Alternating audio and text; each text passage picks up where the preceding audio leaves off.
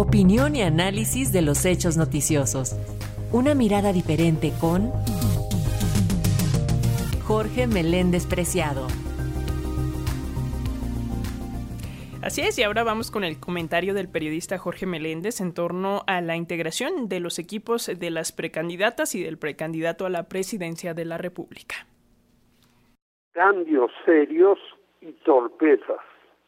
Todo mundo de la derecha y sus acólitos llamó a Xochitl Gálvez a realizar cambios de fondo para reencaminar su campaña que va a la deriva o de plano baja rápidamente.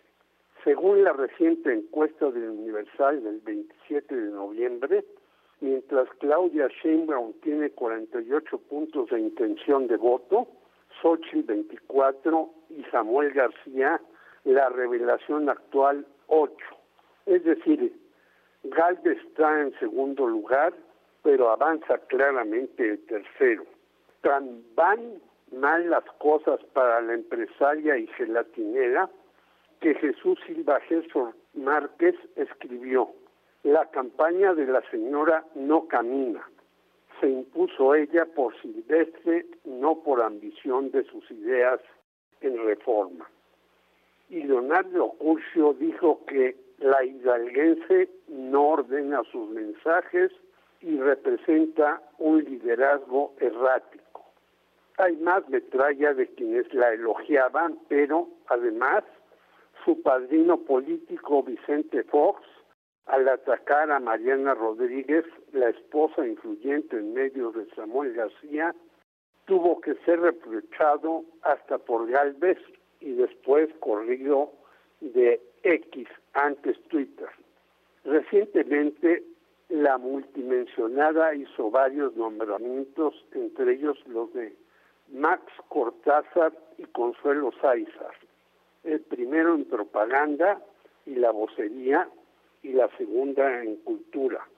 Ambos vienen de la época de Fox y continuaron con Felipe Calderón, lo que muestra que todo sigue igual o peor.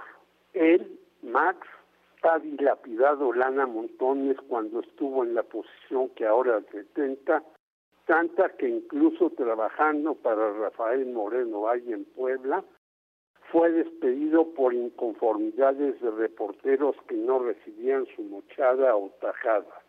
Ella, doña Consuelo, tanto en Conaculta con Vicente como en el Fondo de Cultura con Felipillo, favoreció a sus compañeros para evitarles obras insustanciales libros de panistas que estaban embodegados y favoreciendo a los supuestos periodistas con millones de pesos.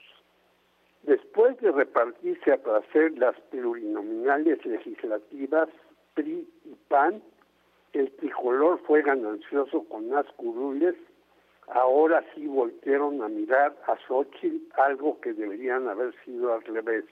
Hay más disparates de las entronas señora pero con esto basta y sobra para darse cuenta que en un descuido la pelea será entre Claudia y Samuel.